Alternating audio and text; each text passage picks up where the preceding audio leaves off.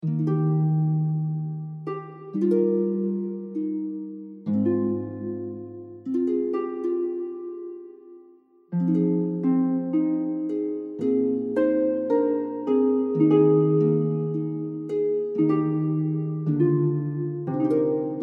しさとは大切な美徳であり最も大切な思いです。優しさとは愛の具体化そのものなのです。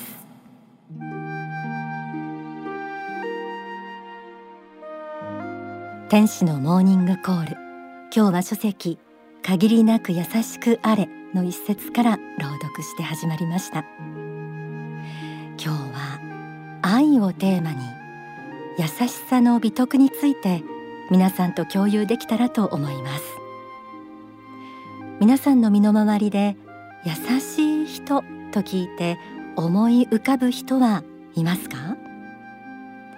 優しさという言葉の響きには不思議と温かさやぬくもりを感じるものですがそれは皆さんの心の中に優しい思い出があるからかもしれません、小学生のお子さんを持つスタッフが話してくれました。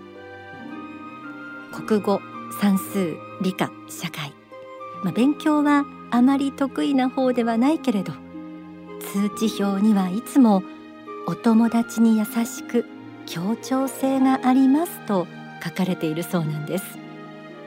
そう。我が子の一番のいいところは優しいところ。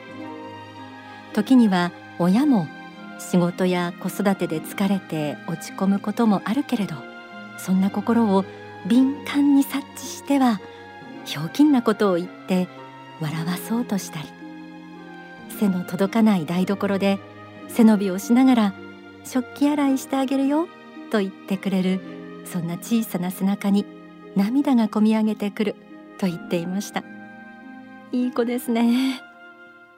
なかなか点数では評価されない優しさ。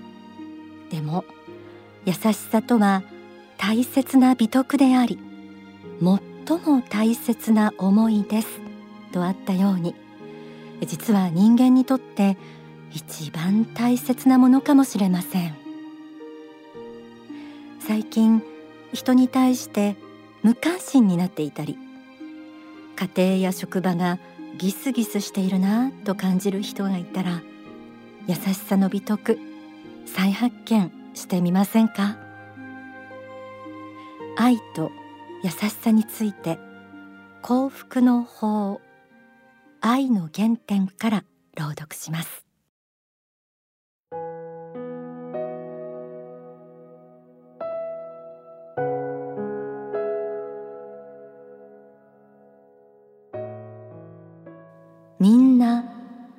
が欲しい人ばかりで与える人がいなかったならばこの世には愛が不足してしまいます。したがってまず愛の供給をしなくてはいけないのです。それぞれの人が愛の供給をすれば世の中は愛に満ちてきます。奪うことばかりを考えてはいけないのです。人々よ毎日毎日心に問いなさい。今日は人に一体何を与えようか。どんな言葉を与えようか。どんな笑顔を与えようか。どんな優しい心でもって接しようかということを世の中がこういう人で満ちたならば世界はそれだけでユートピアとなるのです。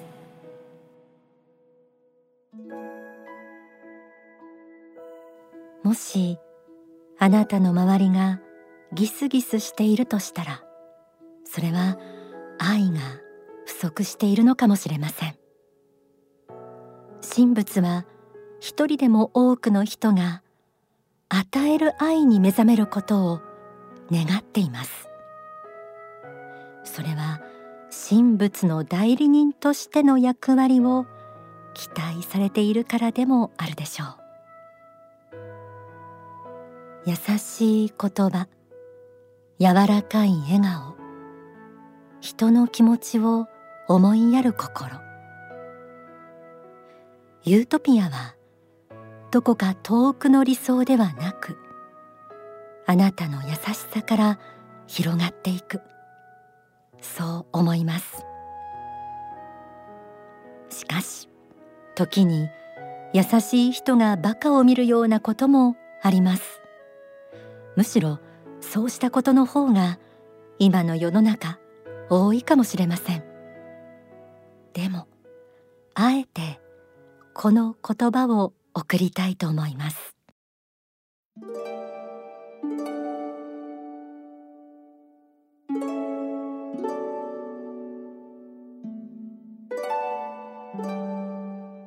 私が皆さんにかくあってほしいと思うことは常に優しき人となれ。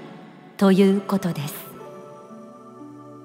仕事の中に埋没している時にも家庭の中で苦しんでいる時にも私は皆さんにこの言葉を思い起こしてほしいのです。常に優しき人となれという言葉を。慈悲魔という言葉で表されるように時には優しすぎるための弊害が起きることもあります。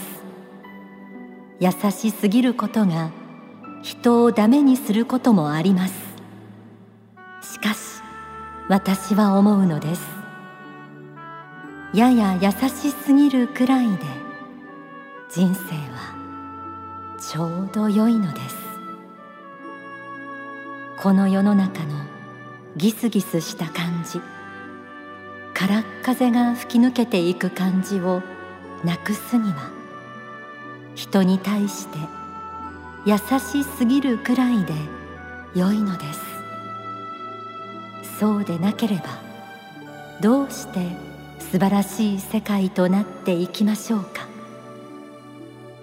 優しさという失われた価値を一日も早く発見してほしい。取り戻してほしいと思うのです。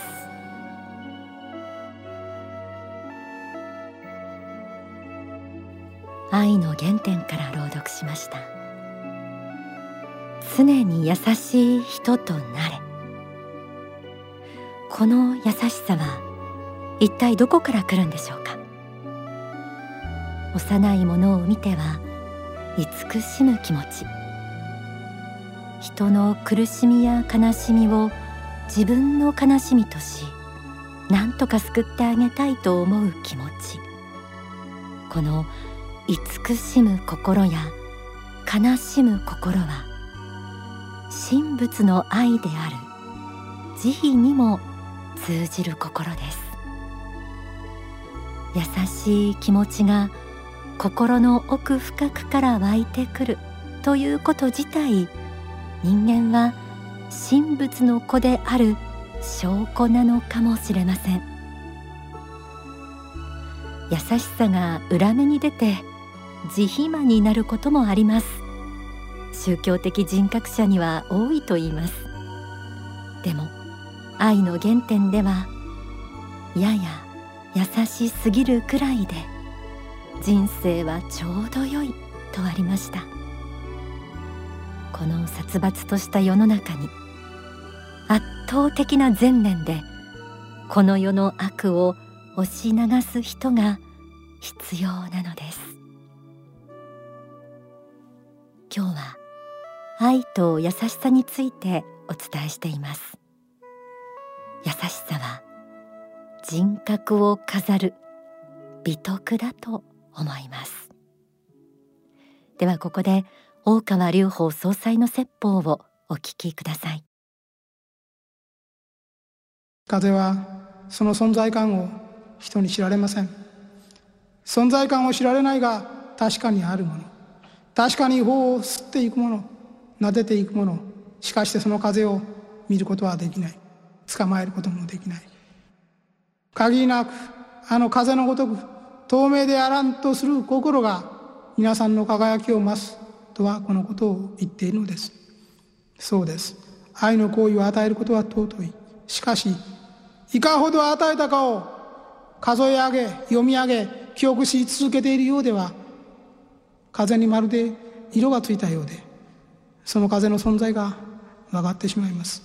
この風の中にもし自己顕示という名の砂塵が混じったとするならばあの人の目を害する春の嵐のように砂と共に強く吹きつけていくことになるでしょう。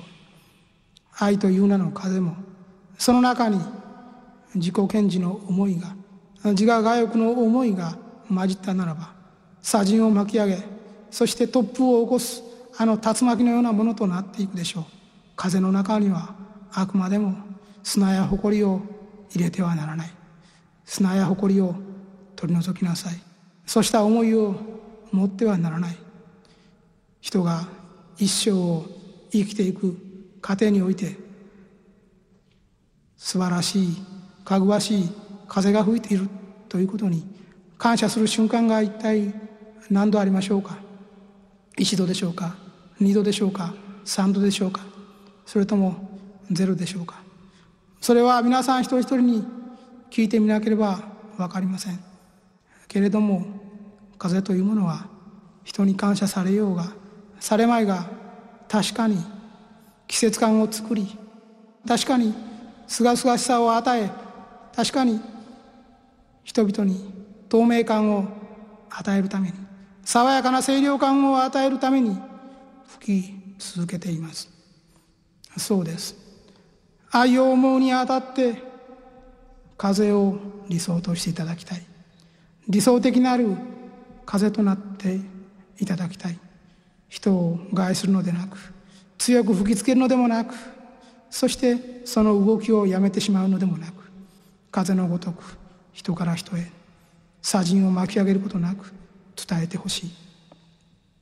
限りなく無視な心を求めていってほしい。吹けば吹くほどにその姿が見えないようであってほしい。そしてもしその愛が実ったとしても自ら自身の手柄とは思わないでほしい。お聞きいただいた説法は大川隆法初期重要講演集ベストセレクション1幸福の科学とは何かに収められています。優しすぎるくらいでちょうどいい。その一言が私の心にもまだ響きます。一曲お送りしましょう。幸福の卵。作詞作曲は大川隆法総裁。歌は篠原さえさんです。愛は幸福の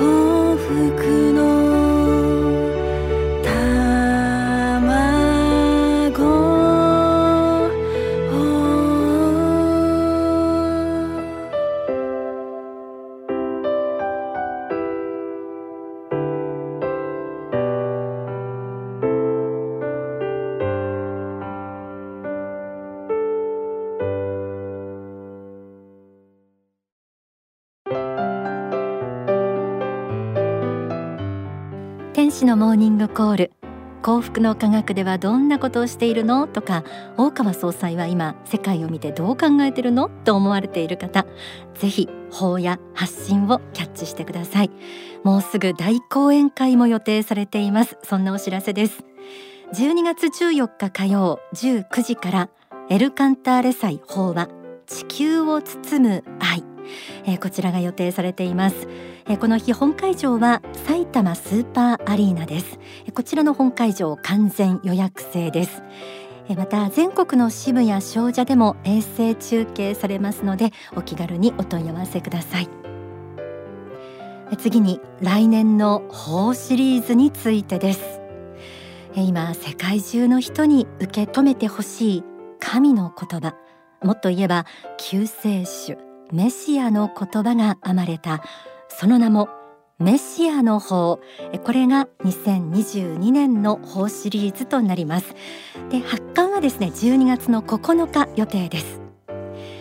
え手元にいただいているんですがおこういう表紙なんだと思いました。ぜひ書店でお確かめください。章立てちょっとご紹介しましょうね。第一章エローヒムの本心。第2章今メシアが語るべきことなすべきこと。第3章メシアの教え。第4章地球の心。第5章メシアの愛。えこのメシアの方副題は愛に始まり愛に終わるとなっています。恐れずにメシアの法というタイトルをつける意味も含めてぜひ皆さんに受け止めていただきたいと思います。